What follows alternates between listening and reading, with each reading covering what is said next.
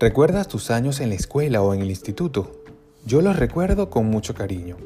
Me hace gracia cada vez que pienso que cuando estaba en el colegio quería pasar cuanto antes al instituto y cuando estaba en el instituto quería que pasase el tiempo rápido para poder graduarme y entrar en la universidad.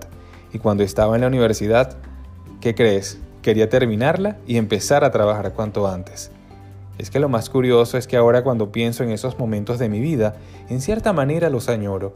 Me gustaría volver a revivirlos, aunque fuese solo momentáneamente. ¿Te pasa esto a veces a ti también? Como seres humanos, somos llamados a crecer y a progresar en el camino que el Señor nos ha preparado, y eso es algo precioso. El problema está en que a veces vamos tan rápido en esta carrera que no nos damos casi cuenta de lo que tenemos ni nos paramos a disfrutar de las bendiciones del día a día. Estamos tan centrados en el futuro que dejamos el presente a un lado.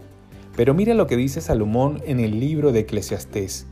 No hay cosa mejor para el hombre sino que coma y beba y que su alma se alegre en su trabajo también he visto que esto es de la mano de Dios. Y es así, Dios quiere que disfrutes de los pequeños detalles del día a día, así como de tu trabajo.